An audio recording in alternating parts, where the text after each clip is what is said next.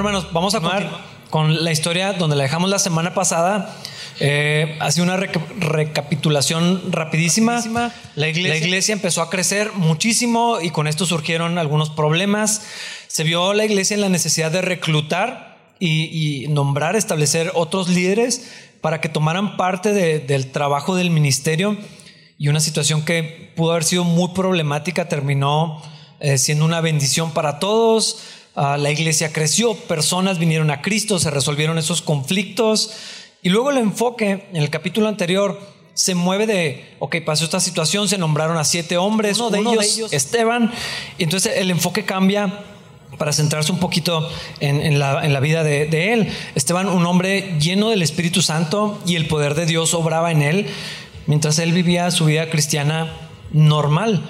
Eh, en un sentido no era un hombre especial, era una persona que confiaba en el Señor, que de verdad había puesto su, fe en Cristo y así vivía.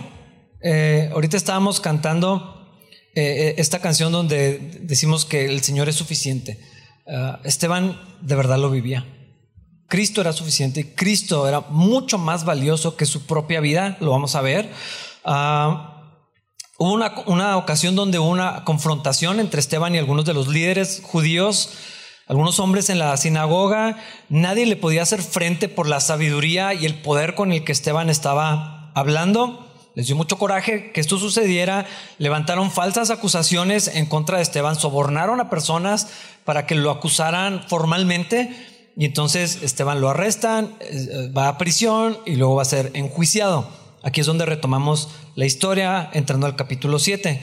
Esteban va a presentar su defensa ante los líderes religiosos y el discurso de Esteban, lo que les va a decir, provocó que se enojaran todavía más y eso llegó al punto tan grave que Esteban fue asesinado, acusado de blasfemia.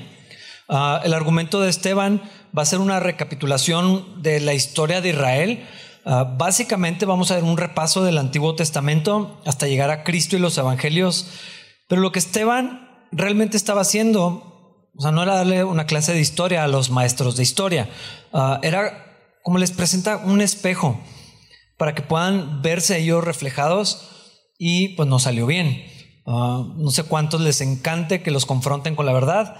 A ellos no les gustó mucho y en lugar de arrepentirse y creer en el Señor, pues bueno, lo mataron, así como a Jesús. Ah, Esteban fue el primer mártir de la iglesia cristiana y vemos algunos paralelos en su vida con la de Cristo. Ah, pero bueno, el Señor Jesucristo ya había dicho muy claramente, el siervo no es mayor que su Señor, ni el que es enviado es mayor que el que lo envió. Y en la vida de Esteban esto se vuelve muy obvio.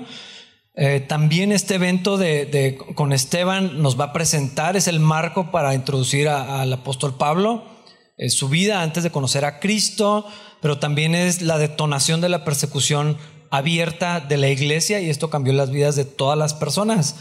Pero todo viene de siete hombres que escogieron, de cómo vivían confiando en el Señor y cómo esto provocó muchas cosas. No sé, es muy interesante ver la dinámica.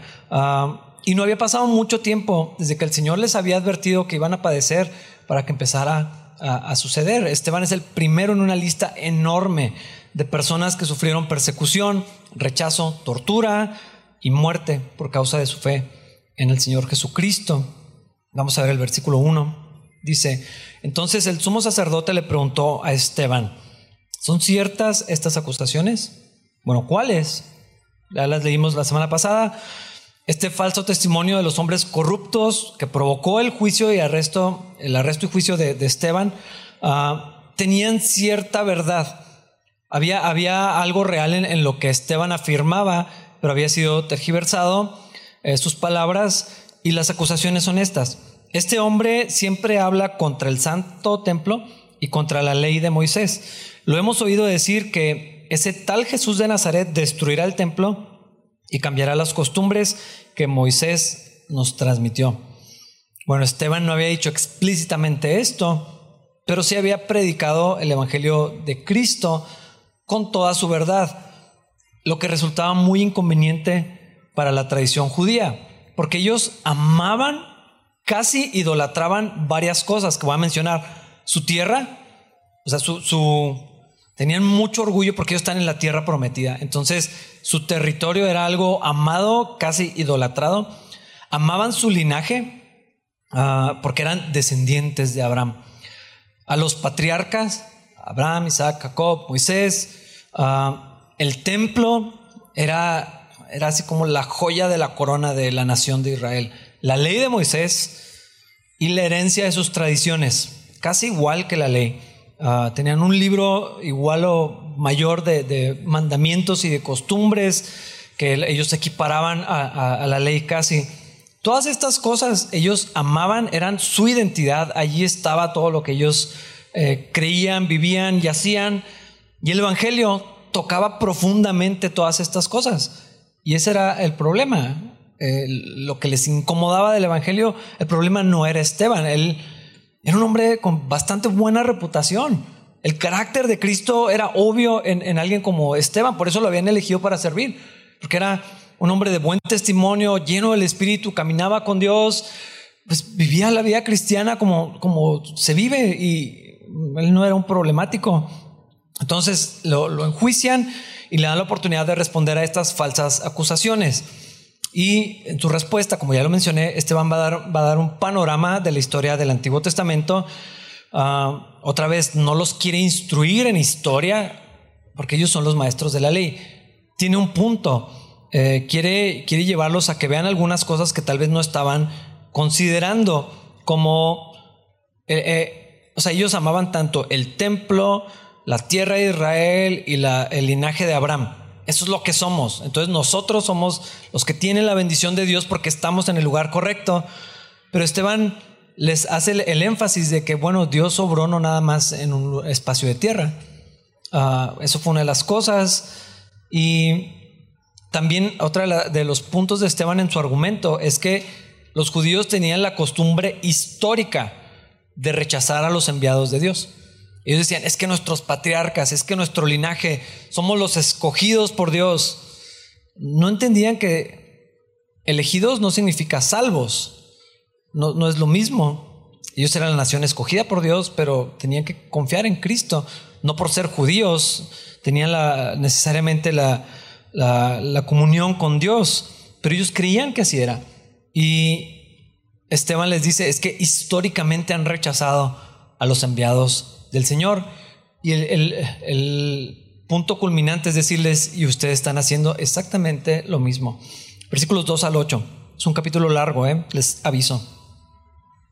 Esteban dio la siguiente respuesta. Hermanos y padres, escúchenme. Nuestro glorioso Dios se le apareció a nuestro antepasado Abraham en Mesopotamia antes de que él se estableciera en Harán.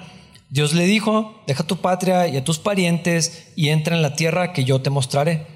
Entonces Abraham salió del territorio de los caldeos y vivió en Harán hasta que su padre murió. Después Dios lo trajo hasta aquí, a la tierra donde ustedes viven ahora. Sin embargo, Dios no le dio ninguna herencia aquí, ni siquiera un metro cuadrado de tierra.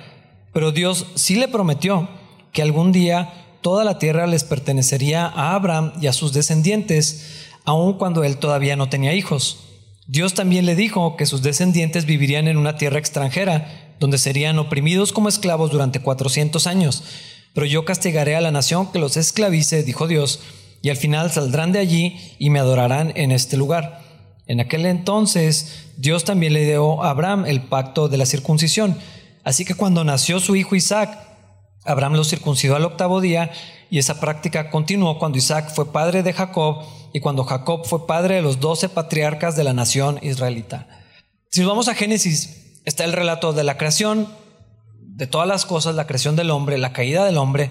Poco más adelante vemos una rebelión de la humanidad en contra de Dios ah, y el Señor ahí inmediatamente los deshereda.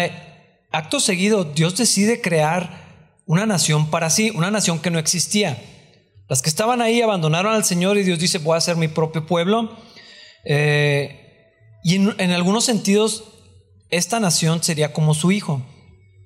Los judíos decían, Israel es el Hijo de Dios, la nación es el Hijo de Dios, nosotros somos el Hijo de Dios, era su amado, su elegido, el lugar eh, y la persona especial.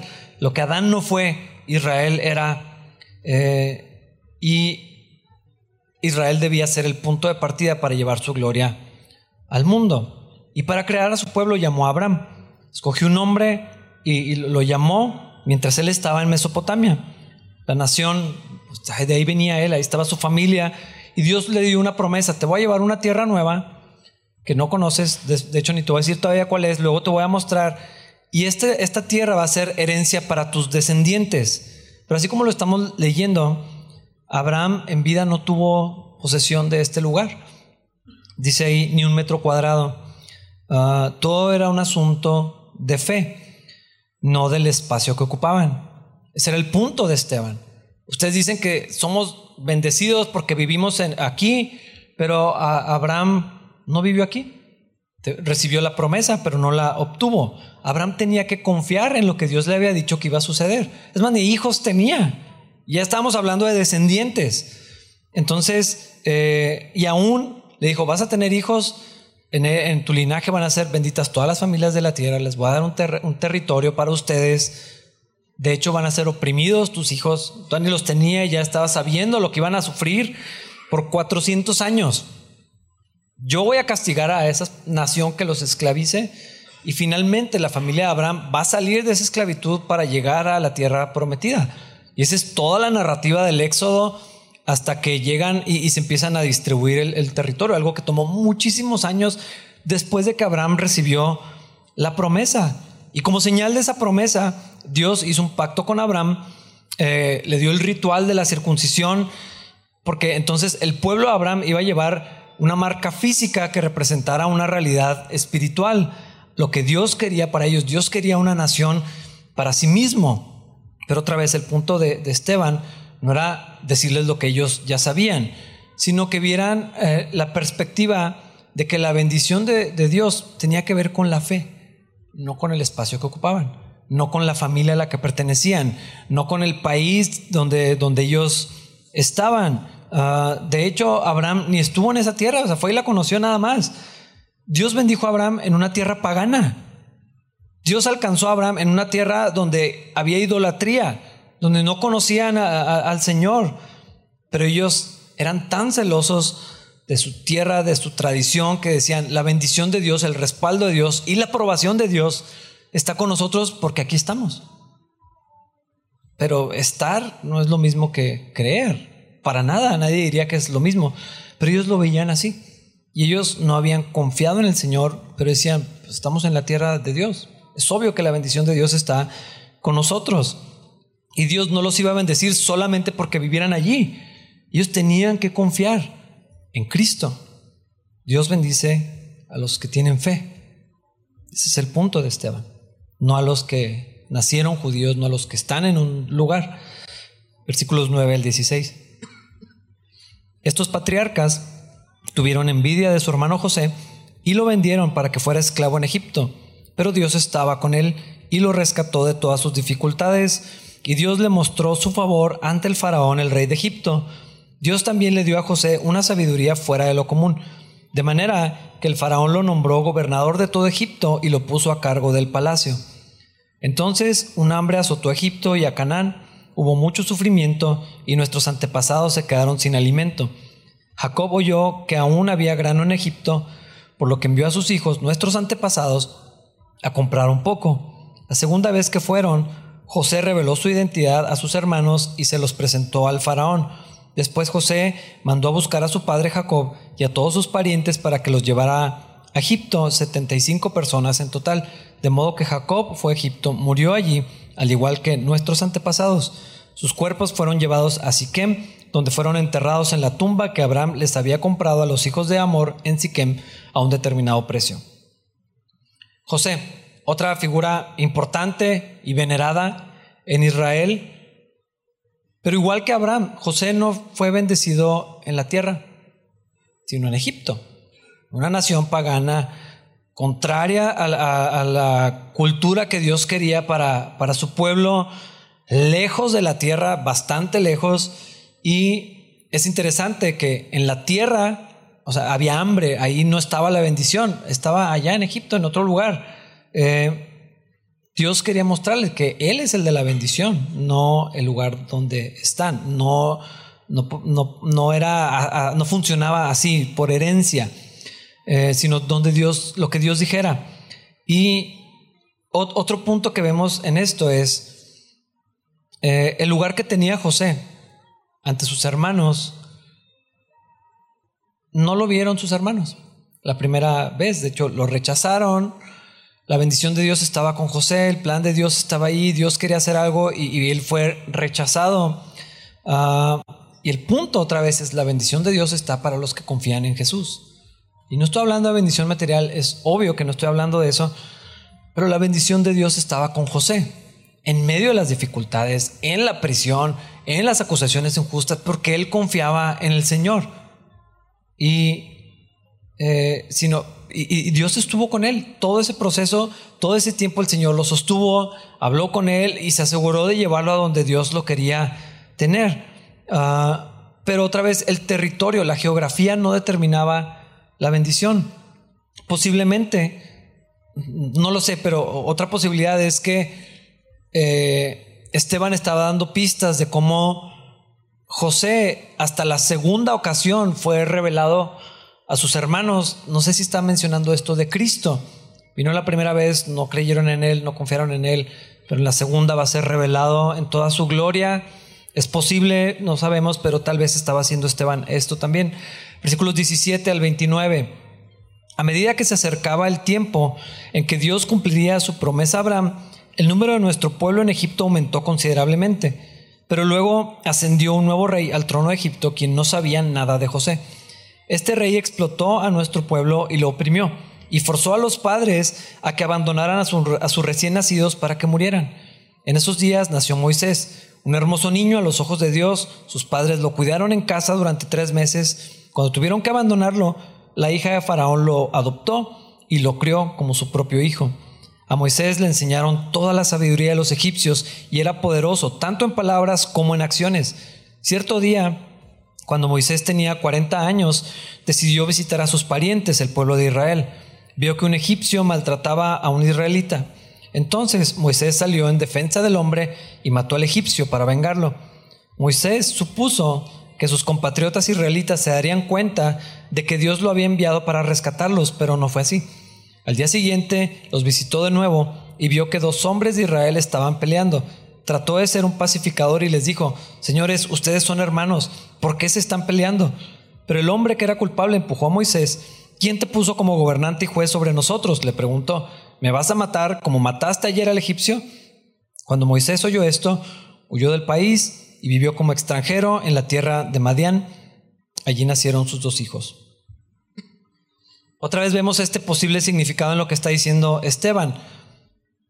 Cuando Moisés intentó tomar su lugar como gobernante y juez, fue rechazado y fue hasta en otra venida donde pudieron verlo. Tal vez está hablando de eso acerca de Cristo.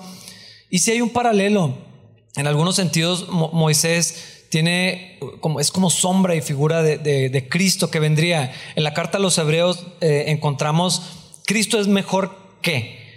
Cristo es mejor que los ángeles, Cristo es mejor que Moisés, Cristo es mejor que Abraham y que todo, ¿no? Un mejor pacto, un mejor tabernáculo, todo mejor en, Cristo.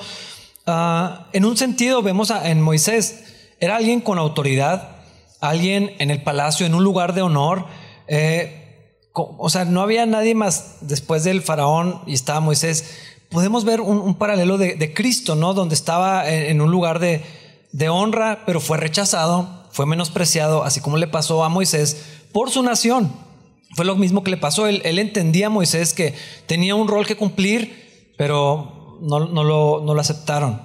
Pero bueno, aquí ya Esteban está tocando fibras más sensibles todavía para, para los judíos, porque ellos honraban a Moisés casi al punto de idolatrarlo.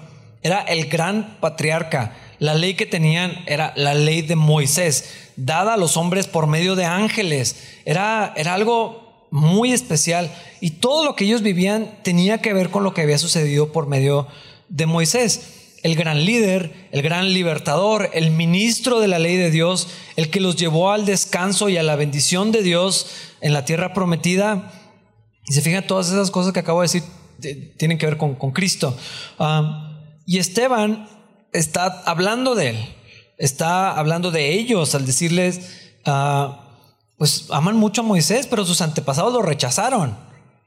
No creyeron en él desde el principio. No vieron lo que Dios estaba haciendo desde el principio. Tuvieron que pasar otros 40 años. Se tuvo que ir allá al desierto a cuidar borregos que ni eran suyos y hasta que volvió a venir. Lo, Entonces, ese celo que tenían los judíos de decir es que nosotros sí cumplimos con la ley, nosotros honramos a Moisés, Esteban le está diciendo, mm, sus antepasados no lo hicieron. Y no estaban viendo que así como eh, eh, los judíos antes habían rechazado el lugar que Dios le había dado a Moisés, Esteban está preparando el camino para decirles, así ustedes no han creído en el lugar que Dios el Padre le dio a Cristo gobernante y juez, libertador y todo esto. Versículos 30 al 34. 40 años después, en el desierto que está cerca del monte Sinaí, un ángel se le apareció a Moisés en la llama de una zarza ardiente. Moisés quedó asombrado al verla y cuando se estaba acercando para ver mejor, la voz del Señor le dijo, yo soy el Dios de tus antepasados, el Dios de Abraham, de Isaac y de Jacob. Moisés tembló aterrorizado y no se atrevía a mirar. Entonces el Señor le dijo, quítate las sandalias porque estás pisando tierra santa. Ciertamente he visto la opresión de mi pueblo en Egipto, he escuchado sus gemidos y he descendido para rescatarlos. Ahora ve, porque te envío de regreso a Egipto. ¿Dónde se manifestó el Señor? ¿Dónde mostró su gloria de una manera que no habíamos visto antes? No fue en la tierra bendita. O sea, la, tierra no era bendita por sí misma. Donde Dios está es donde, donde está la bendición, donde eh, eh, tenía que quitarse las sandalias. Pero no era porque era el territorio de Israel, era donde Dios habitaba, donde Dios estaba, en, allá en Madián.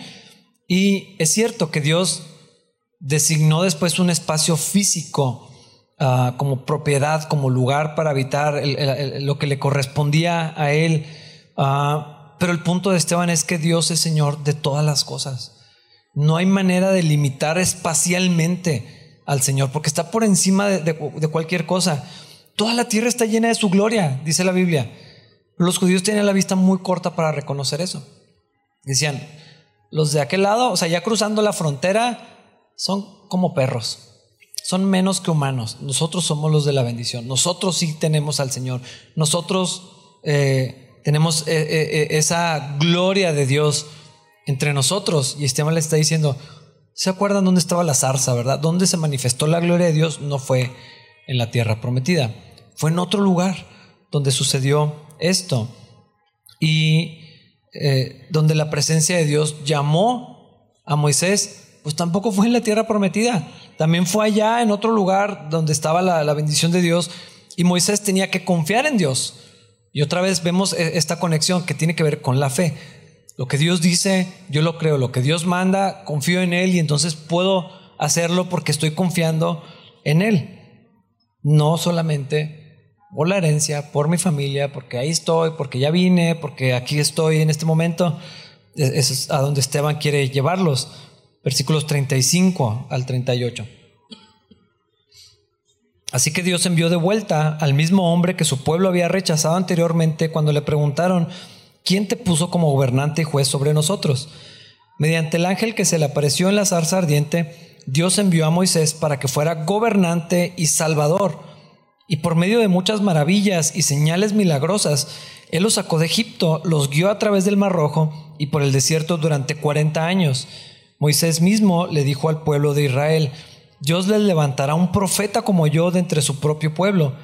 Moisés estuvo con nuestros antepasados, la asamblea del pueblo de Dios en el desierto, cuando el ángel le habló en el monte Sinaí, y allí Moisés recibió palabras que dan vida para transmitirlas a nosotros. Esteban está construyendo su principal argumento. Y cuando habla de Moisés, hay palabras clave para entender lo que está diciendo. Líder, príncipe, gobernante, juez, salvador, el que los va a llevar al descanso de Dios y a la bendición de Dios, el portador de palabras que dan vida, eh, el que en un principio fue rechazado. Es obvio que está hablando de Cristo. Es obvio que está apuntando para allá todo su argumento. Eh, todas estas cosas que acabo de mencionar tienen que ver con el rol de, de Jesús. el Salvador, el Libertador, el que nos lleva al verdadero descanso, donde está la bendición de Dios. Una vez eh, que Jesús, el, Señor, tuvo una confrontación con unas personas y les dice algo, y le dice a sus discípulos, ¿ustedes también se quieren ir? Y le dice Pedro, ¿a quién vamos a ir? Nomás tú tienes palabras de vida eterna. Ellos decían que Moisés tenía las palabras que dan vida, porque fue el medio para que viniera la ley. Pero Jesús es el que tiene las palabras de vida eterna. Él es la vida, en Él, Él es el pan de vida, en Él está la, bendición de Dios, la presencia de Dios, la gloria de Dios. Y también fue rechazado. Esteban los está llevando a, a, esto, a considerar a Cristo.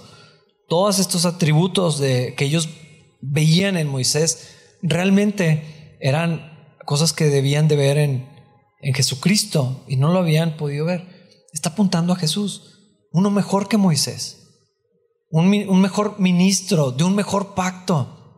Ah, Moisés ni siquiera pudo entrar a la tierra prometida, se quedó corto. El Señor lo disciplinó y le dijo, no vas a entrar. Pero Jesús es mejor que Moisés. Tenemos un pacto más increíble que el que Moisés trajo.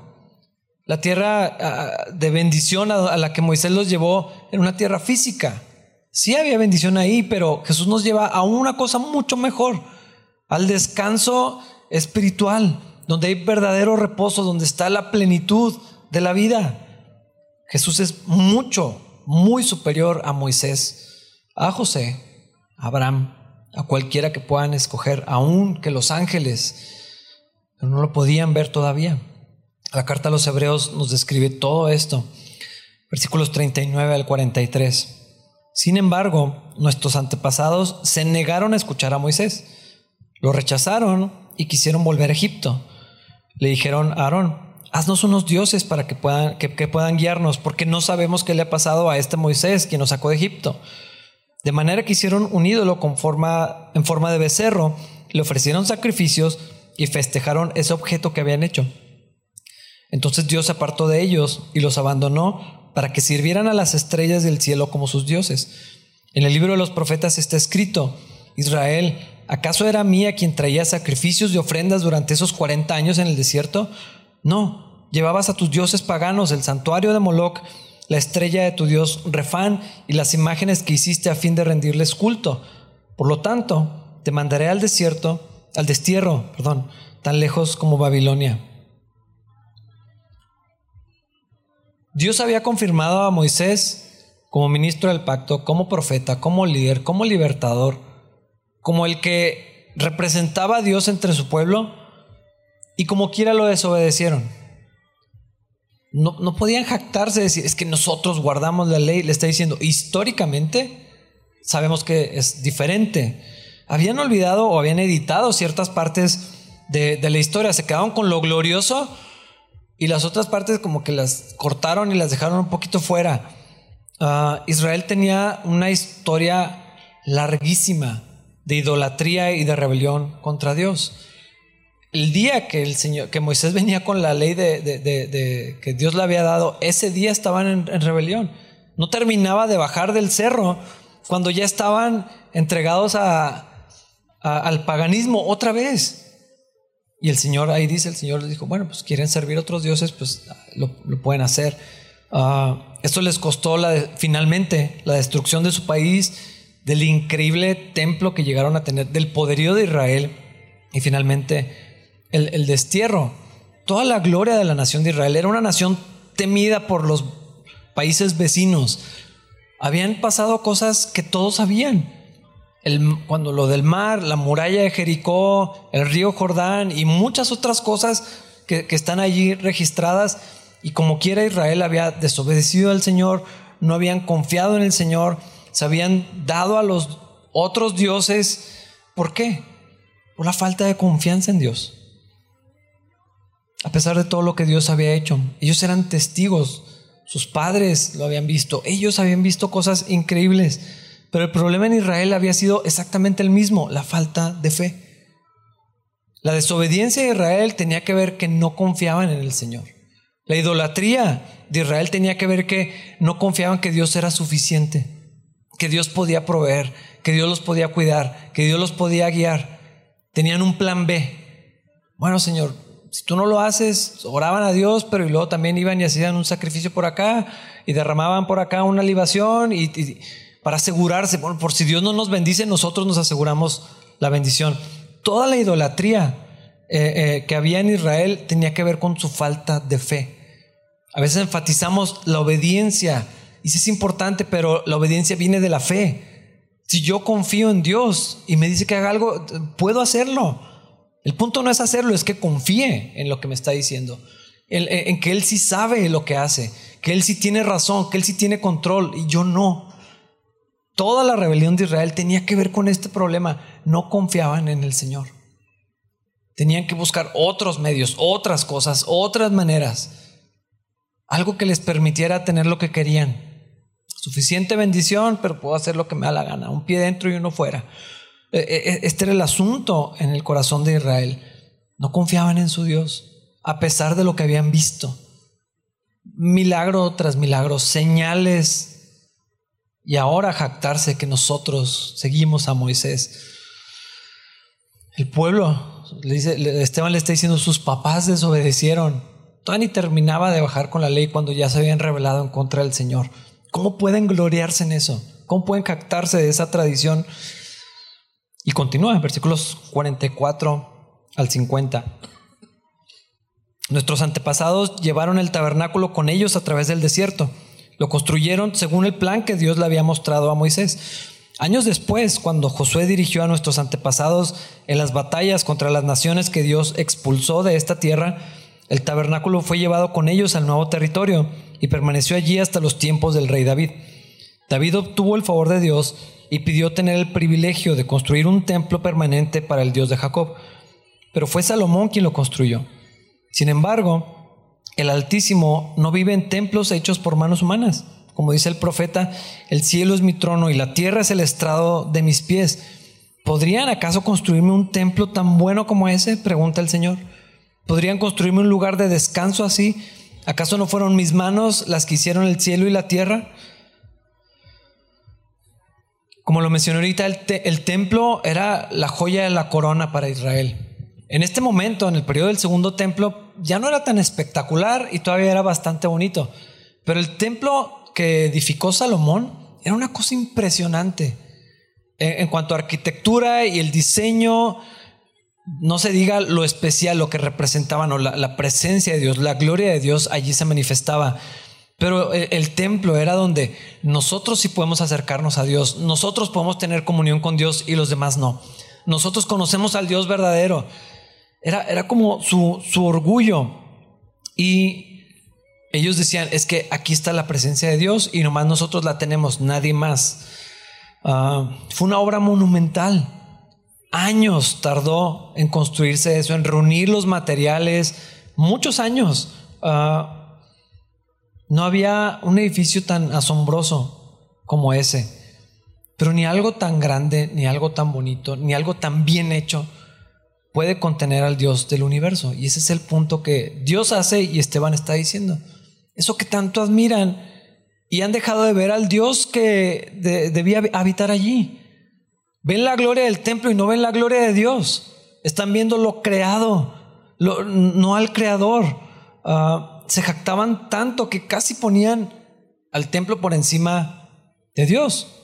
Eh, entonces alguien decía, vamos a destruir el, templo y, se volvía como algo que eh, lo intocable, ya había pasado una vez. Y esa fue la humillación de Israel cuando eh, vemos el, destierro a Babilonia y, el templo fue destruido.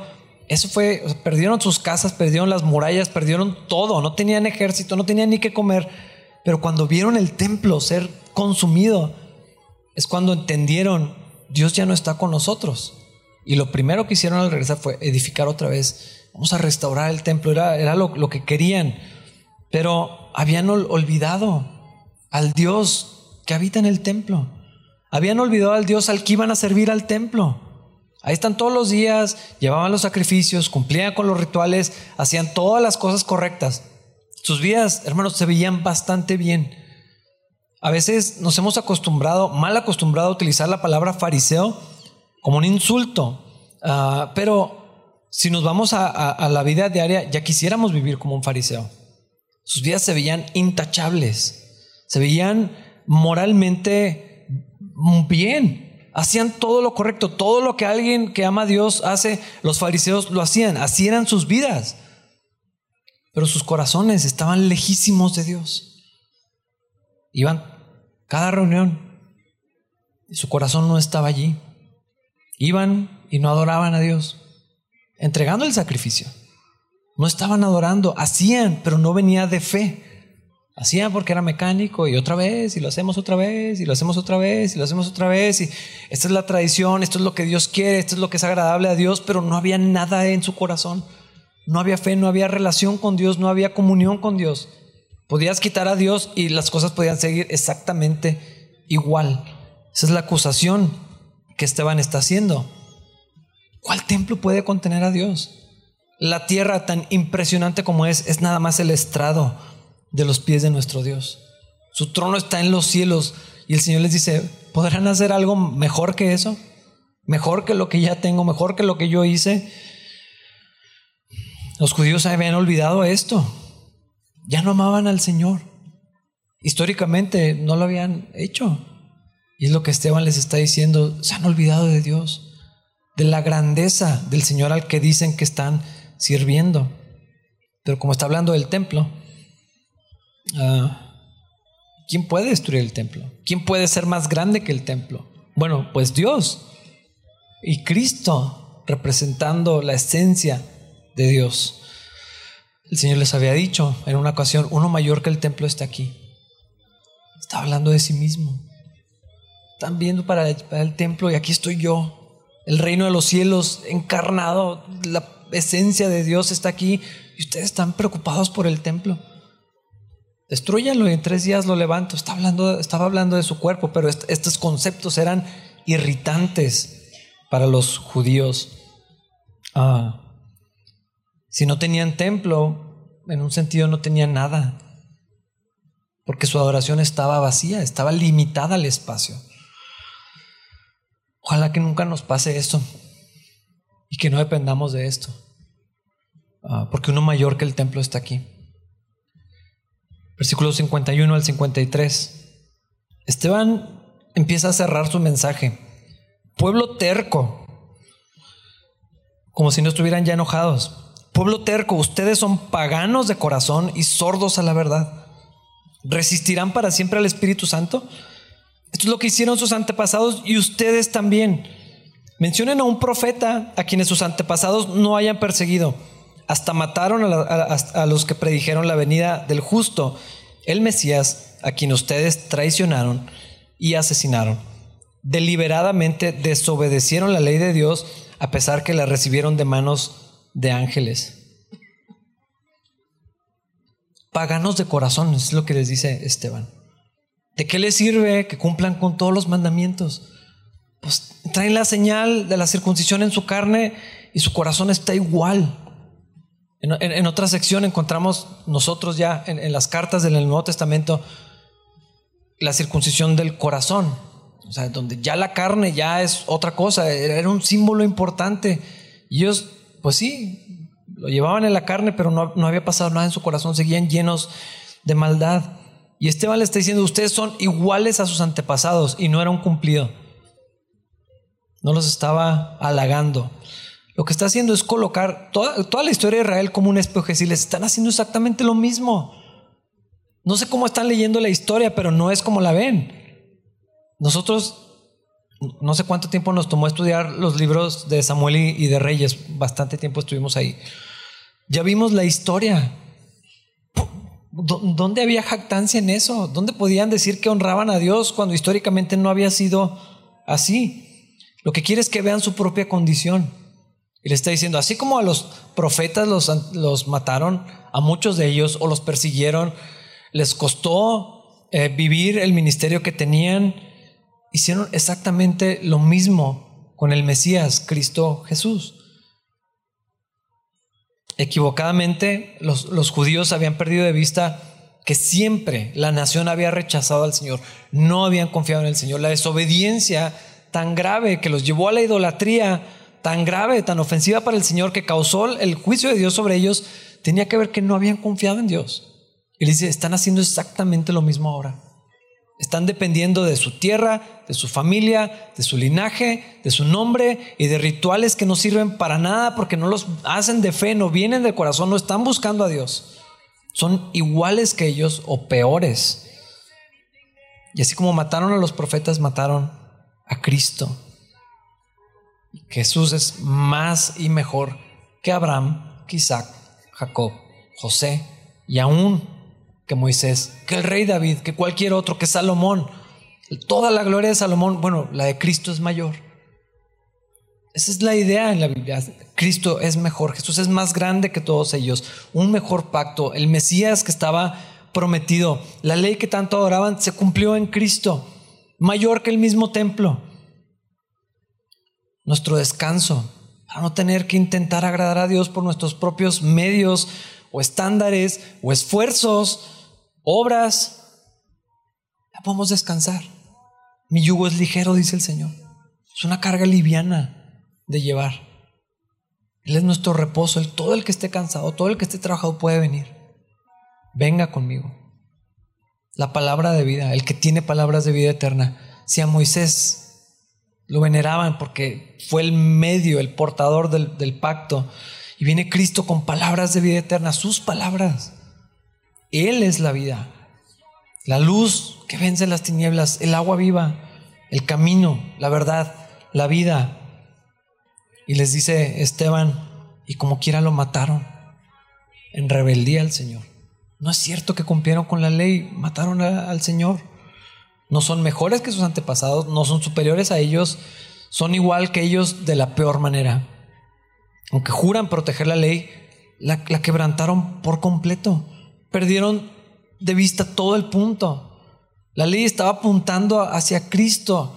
Era como, dice en la carta a los Gálatas, que la ley era como un tutor, un maestro temporal, una ayuda para llevarnos nada más por un tiempo para presentarnos a Cristo, revelar toda la incapacidad que tenemos de agradar a Dios.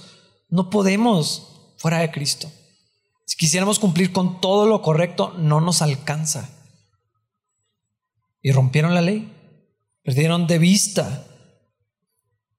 Ellos decían, es que la obediencia es lo más importante. Y sí, la obediencia es mejor que los sacrificios, pero Dios busca nuestra fe. La obediencia verdadera viene de la fe. Los que son papás saben a, lo que voy a referirme. Puedes obligar a tu hijo a hacer algo y que lo haga así volteándote los ojos de mala gana y pues lograste que lo, hiciera. Dios no quiere la mera obediencia. Los fariseos hacían todo, hermanos, mejor que lo que podemos hacerlo nosotros. Todo en orden. Damos el diezmo y hasta las plantitas de la cocina damos el diezmo. Servimos a nuestros padres y cumplimos con esto. Guardamos el día de reposo y lo hacemos. Toda la ley la, guardaban y las tradiciones, todo. Y sus corazones lejos de Dios. Pero la fe verdadera eso agrada al Señor. Eso es lo que Él le agrada. Y lo decimos, eh, sin fe es imposible agradar a Dios. Hay que obedecer. Hay que hacer esto. Es como raro. Sin fe es imposible agradar a Dios. Estas son las cosas que tienes que hacer. La fe, la confianza en el Señor es lo que agrada al Señor. Y esa fe invariablemente, la fe verdadera, la fe completa, tarde o temprano va a producir otra cosa en nosotros, un resultado, una obediencia. Si estamos en, relación con Dios, vamos a escucharlo y vamos a confiar en Él y vamos a ponerle atención. Sin fe no hay relación. La obediencia por sí misma no es nada. De eso eran culpables los fariseos y la nación de Israel. Y Esteban les dice, guardaron todo y la quebrantaron por completo. El resultado obvio después de esto, versículo 54. Los líderes judíos se enfurecieron por la acusación de Esteban y con rabia le mostraban los puños. En otra versión dice que crujían los dientes. Yo no sé si has visto a alguien tan enojado que aprieta así, enseña los dientes y aprieta los puños. Tanto coraje tenían así. Ya no soportaban, estaban esperando cualquier movimiento en falso Para finalizar esto, y así pasó, versículos 55 y 56, pero Esteban, lleno del Espíritu Santo, fijó la mirada en el cielo y vio la gloria de Dios y vio a Jesús de pie en el lugar de honor a la derecha de Dios y les dijo, miren, veo los cielos abiertos y al Hijo del Hombre en pie en el lugar de honor a la derecha de Dios. Esto era increíble. Esto no es algo que vemos muchas veces en la Biblia. Isaías, ah, Ezequiel, eh, el apóstol Juan, cuando recibe la revelación de, Cristo ahí en el Apocalipsis, Esteban estaba contemplando al Señor de pie. Esto es bastante interesante porque eh, en la Biblia escuchamos sentado a la diestra de Dios. Cristo de pie debe representar otra cosa. Posiblemente que está trayendo juicio, pero nada más la mención de lo que estaba viendo Esteban. Están enfurecidos con él. ¿Cómo te atreves a hablar así? Les dicen, estoy viendo al Señor de pie. Eso llevó a que todo esto terminara. Versículo 57 al 60. Entonces ellos se taparon los oídos con las manos y empezaron a gritar. Se lanzaron sobre él, lo arrastraron fuera de la ciudad y comenzaron a apedrearlo. Sus acusadores se quitaron las túnicas y las pusieron a los pies de un joven que se llamaba Saulo. Mientras la apedreaban, Esteban oró, Señor Jesús, recibe mi espíritu. Cayó de rodillas gritando, Señor, no los culpes por este pecado. Dicho esto, murió. Y así entregó Esteban su vida al Señor semejante al Señor hasta en su muerte. No les tomes en cuenta esto, así como Cristo en la cruz, perdónales, no saben lo que hacen. Ah, Lucas planeó muy bien su relato y nos presenta a Saulo, el apóstol Pablo. Ah, Dios tenía un plan especial para Pablo y le iba a enseñar bastante bien lo que le iba a costar seguir al Señor.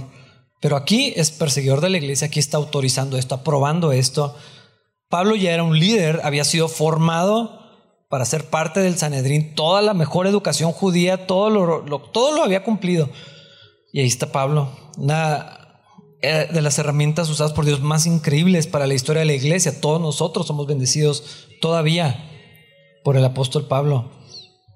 Pero antes de eso, aquí está siendo testigo del martirio de Esteban. El, testimonio de Esteban creo que es una invitación a confiar en el Señor. Ahorita lo cantamos, tú eres mejor que la vida, tú eres suficiente. Espero que sí lo crean y no nada más lo canten.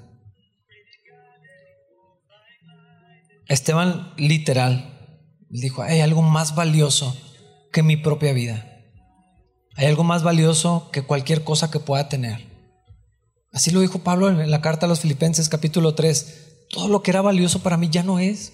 ¿Cómo te lo explico? No, no, se puede explicar. No tiene sentido. Y los que hemos experimentado esto, al menos en algunas áreas de nuestra vida, es, es complejo de decir, ¿cómo lo dices? Ya no me importa tanto. Parece raro, se siente extraño. Pues eso si era valioso, ya no. Porque encontré algo mejor algo más grande, algo que dura para siempre, algo que no me pueden quitar, algo que ni matándome voy a perder. Encontré a Cristo.